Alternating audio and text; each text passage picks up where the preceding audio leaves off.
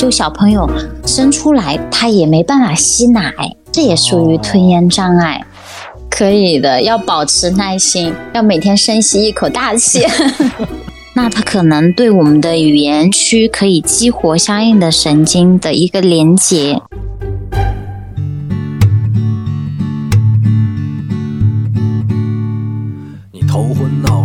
胀，不太灵光，走路也有点踉踉跄跄。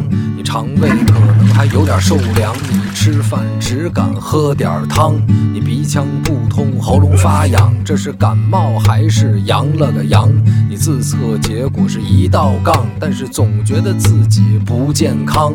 你量血压，你测血糖，你上网查，你想硬扛。家族群里各种推文，感觉你不剩多少时光。哪儿不舒服别慌张，毕竟人吃五谷杂粮。你哪儿不舒服别紧张，来听医生怎么讲。内外妇儿科研临床，药剂检验和影像。没事儿就别胡思乱想，人生还有下半场。这病说来话长，但是也好讲。这病说来话长。欢迎收听，我是阿汤。老师好，吃、吃、炸、炸、对了，窄、窄、展。展、对了，词啊，挑几个，扎针，扎针、对，粘粘粘粘、好，往上，你看这个音，粘粘粘粘、对了，棒棒，站住，站住、站住。站住、对了，长者。长者、对了，棒棒的。Hello，大家好，我是言语治疗师梨花。言语治疗师接触非常少，是针对哪些个问题的呢？我们从字面意义来讲呢，言语治疗呢，我们看到了言语，言语就是沟通，我们是不是要用嘴巴？那么言语治疗就是针对我们的沟通和吞咽，简单就是说用嘴巴吃饭，用嘴巴说话。这两个相关的领域，具体到我们相应的领域呢，有这种言语的产出，比如说孩子讲话不清楚，构音障碍，言语流畅度有问题，口吃，语言失去了我们自主的语言，失语症。嗯，还有一些认知障碍啊，比如说帕金森病人，他们现在因为帕金森这个问题，导致了他们的注意力啊，他们的一些震颤啊。导致了他们没有办法很好的说话呀，这也是我们言语治疗的职能。那么还有一些嗓音问题，那么像一些变性人或者是这种他需要更好的用自己的嗓音的，其实我们做嗓音的保健，我们言语治疗师呢也能够帮到一部分。还有一个就是小儿的吞咽和喂养的问题，嗯，简单来讲就是这几个大类。好全面啊！如果是单 从我们字面上来讲，言语治疗如果是单单指说话，哎，你看我们也可以，我们的这个讲究的是什么呀？就是在你基本嗓音更加动听，这个吐字归音啊，我们讲可能是对，呃，每说一个字就像一个枣核一样，如何给它吐出，如何给它托住，讲究的是什么呀？说乐奏唱是吧？其实这个里边它不仅仅是基础能说出来，但是呢，梨花医生解决的是可能是无法去表达，无法去张嘴，让你张嘴像正常人一样说话。哎，我就觉得这里面就学问就很大了，而且它是一个临床的一个医学问题了，呃，不简简单单的是呃吐字归音的这种艺术类表达的方向了。所以不单纯的从这个我们字面的意思上来理解啊，那就浅显了，是吧？所以更深挖一下。你比方说刚才梨花医生说的这个吞咽障碍，又有这个表达能力，包括有一些个等等等等，我们一会儿可以慢慢跟大家去展开说啊。所以刚才梨花医生介绍的这一些，让我感觉它的确是一门交叉学科，可以这么讲吧？是的，是的。言语治疗它确实是包含了多重学科，比如说它就涵盖了我们学的康复医学、康复治疗，对吧？嗯。然后呢，还有语言学，我们要了解各大语系它的语音，像您刚刚讲的吐字归音，那我们其实也需要在课程当中有所体现，我们才能去教授，哎，找到它如何去发音，我们才能更好的让患者去把这个音表达出来。对。那么还有心理学，在这些患者呃受到了这么大的创伤之后，我们应该如何去做安抚？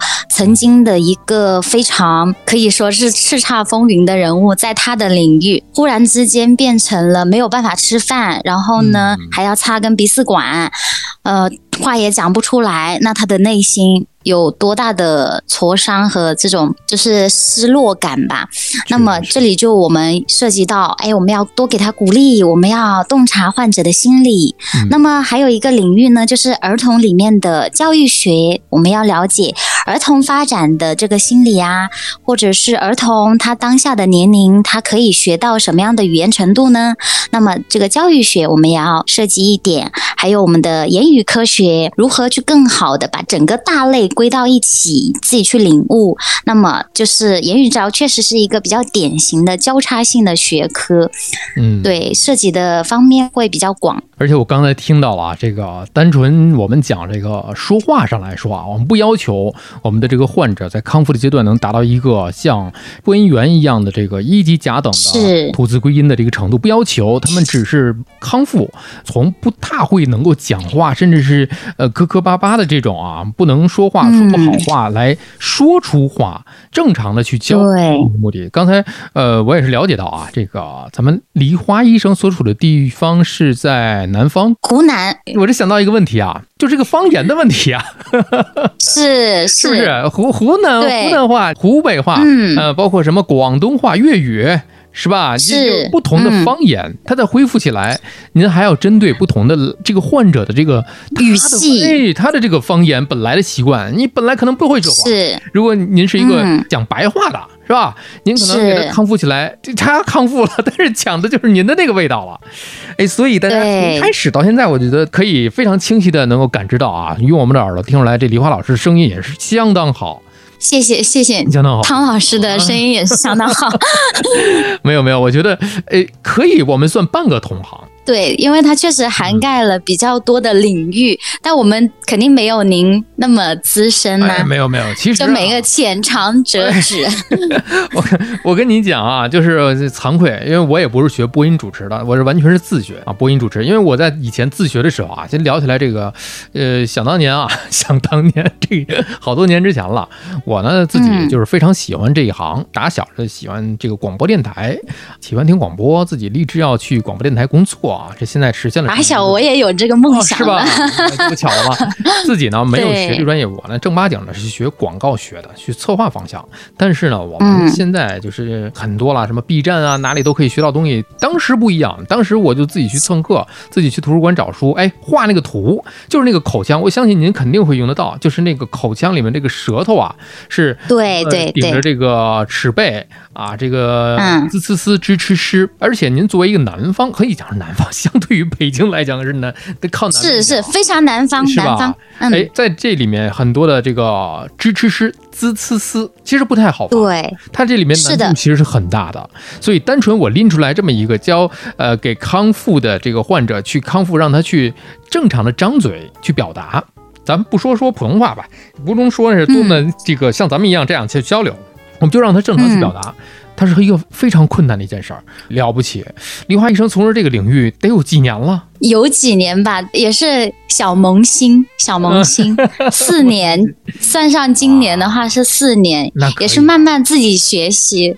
反正学医学，就像我们主任经常会跟我们讲的，我们学医就是要不断的学习，没准明天就会有新的一篇论文，哎，值得你去看啊，或者说新的公众号啊什么的，那你可以从里面就吸收知识，就是这样子，不断的学习。确实每天都在精进啊，每一天都在更新自己的这个知识领域。是为什么会想到选择这个领域方向啊？嗯，首先呢，就是，呃，我有一个姐姐，我可能我是家里面比较小的，然后呢，最小的一个，上面呢就有很多的表哥表姐，然后有其中的一位表姐，她就是从事这个领域，然后刚好呢，她可能也是因为她的性格问题，包括她也很喜欢鼓励人，呃，因为那时候我高中的时候。就像您说的，你从小就有一个比较想广播的梦。那我高中的时候呢，就呃在学校的广播站，呃有这样子的机会在广播站里面。然后呢，他有一次呢就知道了我在广播站，呃他就去听，哎觉得不错，就给我鼓励嘛，就是他说，哎你以后可以做我这个哦，就是说可以，哎也是用到这种。我发现其实我慢慢的发现，在言语治疗方面，就是因为我后面。会去他的医院去看他是如何做的嘛？我就明白哦，原来是做这些东西。他也是会毫无保留的告知我，呃，一些理论的知识啊。那我就觉得对这个更加感兴趣了，所以就专门从事了这一行，就是专门从事了这个方向。因为康复治疗它还有呃其他的几个大方向，比如说物理治疗肢体的，像您上次的那个人体工程学 那个老师，对，他就是。做那种对，也是属于康复领域哦。对。然后呢，对，像我们就是另外的一个分支。嗯。我觉得对这个的感受就是，又是老师，然后呢，我同时又又很喜欢小朋友，然后呢，又可以把这个声音呢用上来，用小嘴巴讲话。我觉得，因为我的。像我妈妈说的，我的手小小的，干些什么呢？以后去干些什么呢？没想到我竟然干了言语治疗，哎呦，就刚好适合我个人的这个发展和性格，也是误打误撞，我觉得。哎，您这个其实是冷门了吧？可以讲。对，冷门，真的。很多年前您说的那个家里的表姐，她能从事这一行，很多年，她那个时候选择的时候就已经很冷了这个门。啊，对她也是慢慢的转到这个，之前也是像您上次那个做运动康复，运动康复，对。而且这个言语言语治疗，在这个临床的这个整个的学习系统当中，它并不是一个呃研究方向。嗯，康复呢，它是一个大的方向。那康复里面大部分都在研究的是，就像上期那个 朋友一样，它是肢体的啊，运动的。是，觉得这是你说语言语是有，我就觉得当时我看到您的这个领域介绍的时候，我就觉得必须得您得聊一期，这个必须得有。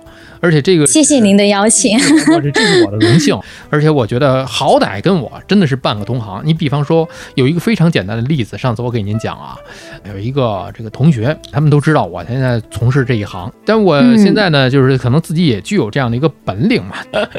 他就说，哎，那个阿汤，你帮我看一下，我孩子这个他朗诵的时候，我总觉得他哪哪哪有点问题。哎，我就说，那你发个小视频吧。你光听声音我也听不出来呀，五字归音他要看嘴型的。我说你录一个小视频我看一下吧。啊，我看到了，有发现一些问题，比方说这个小朋友在说话的时候他不张嘴，他的嘴型是有问题的。看到梨花老师的时候，我就想起来这么一个案例啊。这当然我们不是从事临床专业，但是从只能说是从呃说话的这个方面啊，这么一个肤浅的方面去给人一个建议和指导。哎，如果当时我就觉得认识您的话，我觉得这个事儿。如果是疾病的话，就要去治疗了；如果是习惯的话，哎，是不是您也也可以治这种习惯啊？纠正是吧？纠正，对，像我们，对，像您刚刚说那个情况，因为我现在也只能听到您描述，但是呢，现在确实有一个障碍叫做功能性的构音障碍。那么这种呢，就是像您说的。哎呀，他不会用他的口型呐，或者说小时候吃东西吃的很细软呐，嗯，然后肌肉没有锻炼上来，好，讲话的时候呢就，呃，没有办法发展，因为像我们的语音先波波么，然后这些会闭唇嘛，对，那么他。这个播音又不会，嘴唇不会闭，那么肯定会影响他发播的音，对不对？对。那还有其他的，舌头呢，又是平常不爱嚼东西，下颌又打不开，平常讲话就是哎呀呀呀，所以呢，整体听来就是 夹子音，然后整个音都不会了。所以这就是其实会影响到孩子的一些发音，然后从而会影响到他的个性啊什么的。啊。这个也是可以做相关的纠正的啦。哎，您这么一说，真的是。这是一个系统，是，这是一部分啊。就刚才咱们这个节外生枝讲了一下这个小朋友的这个说话的问题，没有没有。还有一种，刚才您提到的是这个吞咽障碍，这个吞咽障碍是我们。见的最多的印象里，传统印象里，坐在轮椅上，可能四肢运动都不太发达，而且呢，说话都成问题了。然后吞咽需要人喂，甚至是他插了一根鼻饲管，对吧？对。然后他是跟一些可能是不是一些疾病的后遗症所造成的这一类的问题呢？是，这就是比如说脑外伤，嗯，把脑神经的这个呃吞咽的这个部分损伤了，损伤了，嗯。然后呢就会造成了他这个障碍。相应的病症还有很多啊，像我们刚刚提到的，像帕金森啊它也有可能会影响到他的吞咽，因为他的肌肉没有办法很好的去收缩嘛，那就可能管气管的那一块儿，管食管的那一块那块肌肉，它就没办法很好的调配，因为他们两个食管、气管他们在一块儿，他们并行走的。那你不往这条路走，那我就往那条路走。此路不通，我另有路走，哦就走到肺部，肺部就感染，感染就麻烦，对对对，所以说就会造成吞咽障碍，就蛮多的方面都会造成，但主要还是这种脑部受损伤了。嗯，但也有一个，像大家吃槟榔，哎，把把那个舌头啊搞成就是口腔有癌症了。突然间想起来因为我前几年去长沙玩的时候啊，有几个老同事啊，他是在嗯长沙，还有这个师弟，他们有的时候不像北方的同学说啊，你等会儿我去买包烟哈，他们不，哎，我先买个，嗯等会儿去买包槟槟榔。榔，我就觉得这个东西这么流行，是的有关系啊，嗯，湘潭的槟榔铺子哎，最有名了。是是是，他们像这种嚼槟榔嚼多了就有口腔癌嘛，哦那做了放化疗之后，舌头就不能很好的运作了呀。那我们像舌头是去搅拌我们的食物嘛，嗯哎呦，石头呃那个食物来了，舌头动起来，搅动起来，那我们就能做一个这种搅拌功能。那它搅拌功能都没有了。那他喝水呀、或者说吃其他的糊糊状的食物啊，那他有可能就会呛。嗯我，们的舌头就像一个挡板一样，要挡在我们这里。哎，你该下去就下去，我不能说你来了我挡不住你，挡不住你就往别的通道走了。是还真是啊，这个舌头这个搅拌功能啊，这是与生俱来的吧？是，从小朋友的时候，从婴儿开始，他就没有人、嗯没有老师、没有医生去教他，这是一个与生俱来人类的一个自然而然会的东西吧。是的，所以就是受了损伤之后，这个功能就没有了，这个功能就受损了，所以要在您这儿去进行下一步的康复治疗对，重新建立一下，啊，重新建立。嗯，再次去把它这个肌肉的力量啊锻炼起来。明白了，那要是这么说的话，刚才咱们就是讲您的这一大类都属于康复治疗里面。那说到治疗，嗯我想知道，针对这一类的后遗症，还有刚才咱们前面提到的这个啊儿童的这个言语障碍啊，这个治疗的这个手段上面啊，会不会也涉及到，比如说用一些药物，或者是用一些外科的一种方式呢？嗯，像我们刚刚说到的吞咽障碍，嗯吞咽障碍里面有一个非常严重的类型，就是它属于吞咽障碍，但是呢，它是脑干的损伤，损伤到了我们的咽肌，也就是相当于我们的喉部，喉部那里面。那我们怎么看得到呢？像我们刚刚举的例子是说舌头，嗯舌头没办法动啊，我们还有一些可操控的，可以用眼球去去看到的。哎，他舌头到底有没有动得那么好啊？还在嘴巴里面，但是到了咽期，那我们很难处理，除非像我们上次在那个小红书里面有展示，就是说用那个造影去观察嗯他那个肌肉有没有上来。那么实在上不来怎么办呢？打点肉毒素，哦，把他那个地方给它建立起来，但是呢，也只能保一段时间。如果说最终没有办法把这个管子拔掉的话，只能做胃造瘘，就是在肚子上面嗯。打一个洞，吃食物的时候把那个食物扔进去，嗯，然后不吃的时候盖上，这样子呢就不至于插个鼻饲管，大家都能看得到，偷偷的藏在里面。对，这只是最后的方法了。最。后不得已的办法，还是说到这儿，对，胃造瘘，这是不得已的方式，没有人希望，也没有人就是靠这个去，我就说撑到这个生命的结束。因为什么呀？你没有这个吞咽，有很多的美食你是享受不了的。为什么我说梨花老师和祥来之前的那部日剧啊，正在更的一部日剧，叫做《旅行护士》呢？刚才也说到了，中井贵一非常熟悉的一位老演员，扮演这个酒鬼镜。还是之前嗯是因为也是在医院里边工作，咱们不剧透了，就是这剧情不重要，就是对于 我本来想去看来着，哦，但没搜到。没搜到这个。平常不怎么看电视一会。儿我给您推荐啊。然后对于这个他自己啊，是这个另外一部《孤独美食家》一位粉丝，他们当然没有提那个电视剧啊，他们讲的是那部原著的那个漫画书。这个患者嗯也是《孤独美食家》的粉丝，那这两个人嗯有共鸣啊。那能聊到一块儿去啊。这位患者啊是位女士，也上了年纪了，她就是由于这个呃脑部的一些损伤吧，可能最后不得已要做一个胃造瘘，但是啊。呃，中井贵一扮演的周伟静这个护士呢，他就想起来自己之前家里边自己家属最终不得已放弃美食，做了这个胃造瘘的方式来代替你人的一个吞咽功能。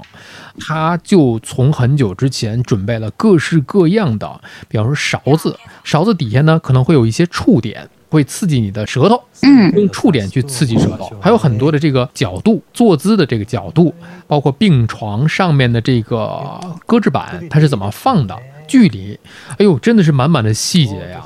就是看到这儿的时候，后面他们每一步每一个阶段都去搞一个测试，也就刚才您说的那个，通过影像去判断它这个吞咽。是不是能够把水呀、一些食物啊顺利的送到你的这个食管，而不是气管里面去？嗯，说的是别呛着嘛，别呛着，嗯，呛着，这就是一个非常细的一个细节。所以嘛，我就在想，平时梨花医生，您在就刚才我们讲的这些个吞咽障碍的治疗当中，是不是也跟就刚才我描述的，虽然您没有看过，但我描述的这个桥段有所相有画面。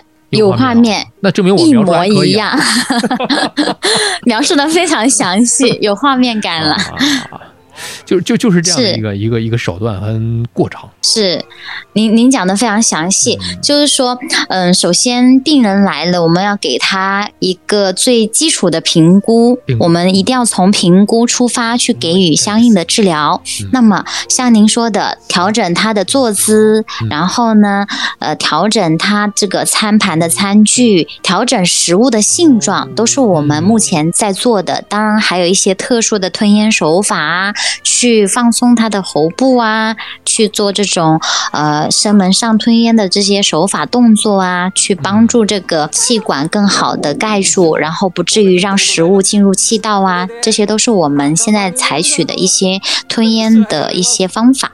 还真是，这个电视剧并没有夸张，而且看到的其实不仅仅是在日本，我们现在目前也有。是我们当然也有跟日本学习，像我们的那个增稠剂，就是调食物性状的一个东西，嗯，就是从日本采购的。哦，是他们在有些方面确实，嗯，很优秀。这一块的话，呃，是哪个国家和地区先做的这个方面领域的一个研究啊？特别的讲，可能就是像日本啊，像我们中国台湾啊、香港那边啊，嗯，都是做的比我们大陆要先进一些。还有像一些发达国家的地区了。嗯，其实这个非常现实。我了解到的就是这些。嗯，这个怎么讲啊？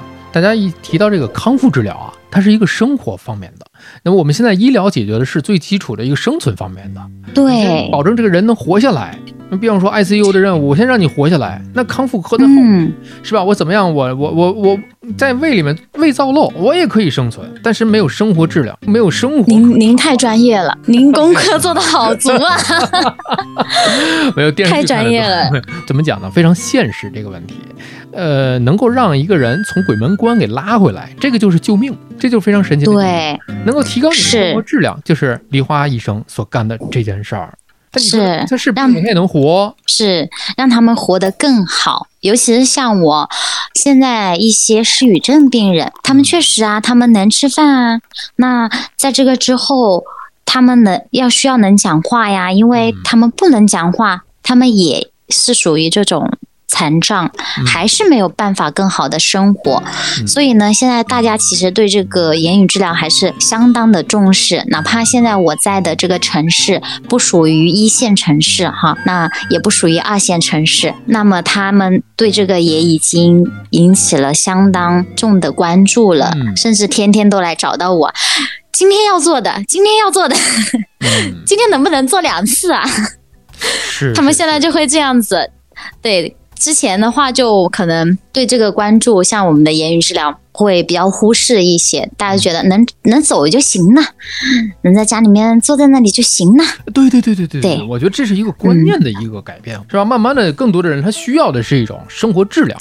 嗯，对。不得不说啊，确实是，呃，大家普遍意义上来讲，大家的这个认同里会觉得，哎，北京、上海、广州这这些城市好像很发达，医疗水平非常的先进啊，啊，是不是这些城市才会有？哎，不是，不是，不不是这几个城市才有这个李华医生干的这个研究方向，在一些非一线城市，它也是也有的。所以说，大家现在越来越多人关注到的是，我要生活的质量，而不是简单生存就好。是的。因为毕竟他现在能解决，他现在能有机会解决了。那问题来了，能有机会让我们更好，那我们为什么不呢？对不对？对，那问题来了，有李华医生，就是想解决这个问题啊。嗯，如果去医院的话，哎，这个我去医院看个头疼脑热，平时没注意过。您这个应该挂哪个科的号呢？康复科。康复科。或者是儿童的话，可能最先的就是到儿保科。儿保科他做了相应的筛查，因为他会给你做一个整体的身体的评估啊，智力呀、语言呐、运动啊各大方面。如果说这些方面哪一方面有微微的呃迟缓啊，或者说发育落后啊，那他可能会转接到我们康复科。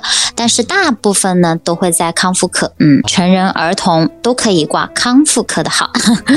你看看这个里面解决了很多人的一个困扰问题啊。那除了医院，还有没有其他的一些个机构或者是一些其他的一些地方可以做呢？也是有的。但是呢，针对成人的训练的话，更多的还是在医院。那么儿童的话呢，就有一些这种嗯专业的机构啊，他们专门做这种语言的发育啊、儿童的生长发育的机构啊，这些嗯一些相应的这种培训的机构吧。哦，应该是这种医疗培训的专业的嗯发育性的这种机构，不单单是教育类的。对对对对，这些机构是很多的。哎，你别说，你要不说这个，我真的没有留意过这方面的事情。哎，北京超级多的啊！哦，是可能没有这个需求，所以就你看不到。也希望你没有这个需求。但是我我也希望有 有没有这种需要这个让孩子把普通话说得更好的，可以来找我，在康复的过程当中锦上添花。对，锦上添花。这个每一个吐字归音啊，这怎么分辨这个前鼻音后鼻音啊？什么卷舌音、翘舌音啊、平舌音呢？是锦上添花的事儿，这都是。可以的，您这么一说的话，我明天我也去啊。这个有机会出去的话，我也看一看，留意留意啊，这方面的这个留意一下啊。确实是之前关注的少，关注的少啊，这个孤陋寡闻。今天这一课就补上了啊。您太谦虚了。成人更多的还是去医院的这个康复科。对对，相应的这些设备还是必须得医院有。像成人的话，是比如说一些对，像我们做造影的这些 X 光的设备啊，我们要配合影像科的医生去做检查。那么机构可能他就很难完成。包括我们嗯医院的医生也相应的是从这些正规的学院毕业的，然后呢会对医疗方面更加的熟悉。比如说我们还要了解它相应的一些病症。是对，并不是单单只解决它这个障碍问题。对，就比如说它会有高血压，那么冠心病这些，我们是不是可以把这个行动作往下做呢？那我们就要有这样的预判，避免它发生另外的危险性的行为，或者说这个病再复发，那就很危险。对，嗯，所以李华医生，您平时在这个呃临床方面。就这个领域里面，您接触的年纪大的人比较多一点，还是孩子们、儿童的这种这种障碍会多一点？嗯，目前呢，我在这边的话是呃成人会比较多，但是呢，我认识有其他医院的老师，他们是儿童也会做，就小朋友生出来他也没办法吸奶，这也属于吞咽障碍，对小朋友。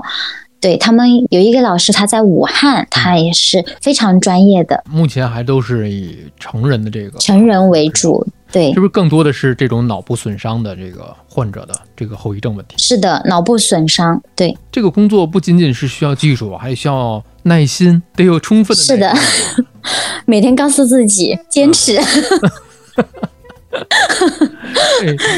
这个该说不说啊，这个科室赚的比其他的科室要多吗？没有哎，也没有啊。嗯，确实没有，还挺少的。真的是，对，是耐心啊，耐心，你没有，可能你们北京会好一些，反正目前我们这里是不行哎。那可以跳槽了。开个玩笑啊，那个地方也需要您。就是在整个的工作过程当中，因为我光看了几个您的这个小视频，我就觉得，哎呀，这个事情没有点耐心，真的是干不来呀！啊，你要循循需要什么？呃，循循善诱，孜孜不倦。嗯，可以的，要保持耐心，要每天深吸一口大气。哎，有有没有那种，就是在整个的康复治疗过程当中，一个患者会你会觉得，嗯，想到，哎呀，我是不是要放弃了？嗯，就是每每在这种时候呢，就是我我也会就是努力的去翻阅书籍啊，因为我们不是说我们很全能就。哎呀，他他一来，我们就能解决。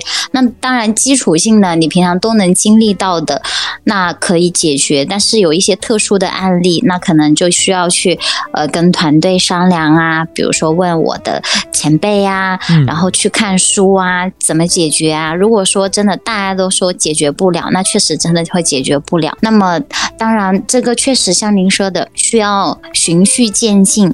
这也是我每一次。呃，像这种失语症病人，您看到的不是说今天他来做了，我明天他就好了，我又没有药给他吃，我又没有针给他打，我完全靠我的小嘴巴。我我现在就是这么跟患者家属讲的，我说我说今天不会有很大的变化的，我说你你要嗯坚持下来，但是呢，我可以说争取在这段时间内给你一个非常明显的改善。嗯，对，大家都还是比较理解吧？不是这个立竿见影的这么一件事儿，是。有点像健身啊，就不可能我嗯一下比健身要难一些，要难一点，就是时间 因为很长的。对，因为毕竟我们健身这个肌肉啊，它本来还在，像我们说话的那个神经，它都不在了。有有有看到我有些视频，那个有些人的头颅啊，他们都是头颅盖都就外面都损伤了，你们都能看到的。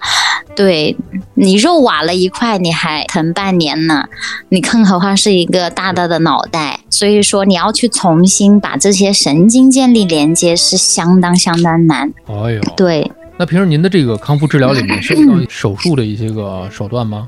嗯嗯，他们那些外科的医生、神经内外科的医生，他们会去解决。对我们主要是管这个后期的一个康复。嗯，那你刚才您说到也没有什么药物可以用。嗯。目前针对失语症没有特殊的药物，呃，有一个辅助设备叫做经颅磁，那它可能对我们的语言区可以激活相应的神经的一个连接，这个会对语言区有帮助。再一个就是靠我们这个人为的进行这种干预。不断的输出，对，让他不断的接收进去。那这个整个康复的过程，如果是这样的话，我觉得还是挺漫长的。最短的是接触过的患者需要了多久去康复？嗯，相对短的话，就是呃半个月左右吧。啊，这个也跟他的这个病灶部位有关系。就比如说他相应的比较轻一点呢，那就会好一点点。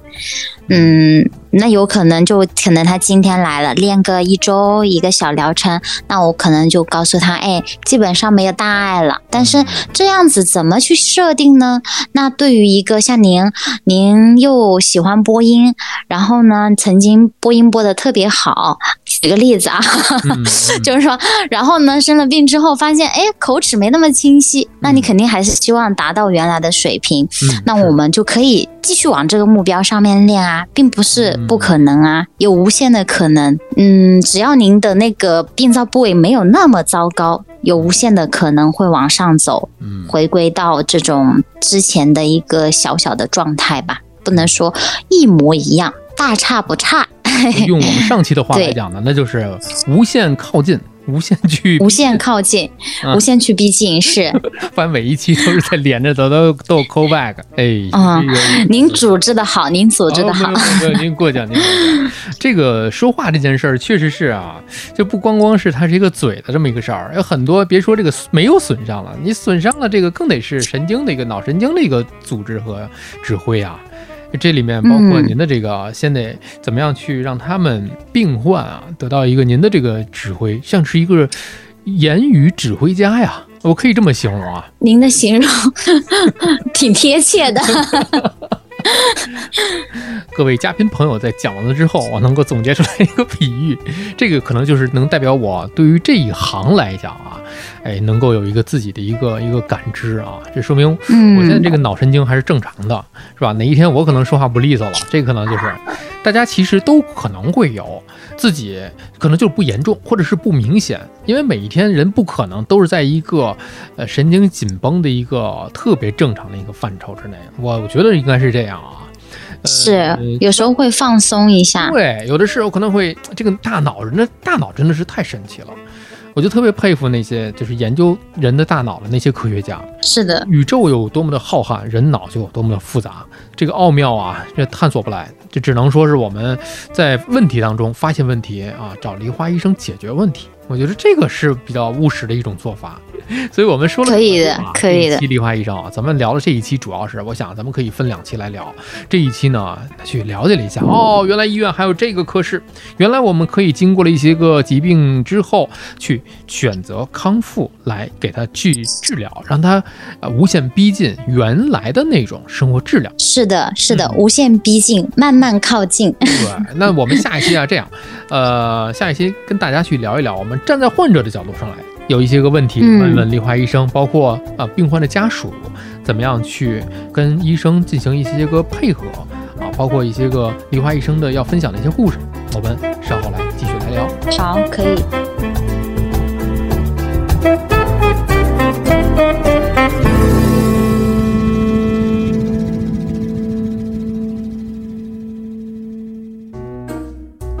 欢迎同步订阅《这病说来话长》之姊妹篇播客。我这行说来话长，二零二三全新出发，各行各业的故事、内幕、好玩的事儿等你发现。各大音频平台均可搜索。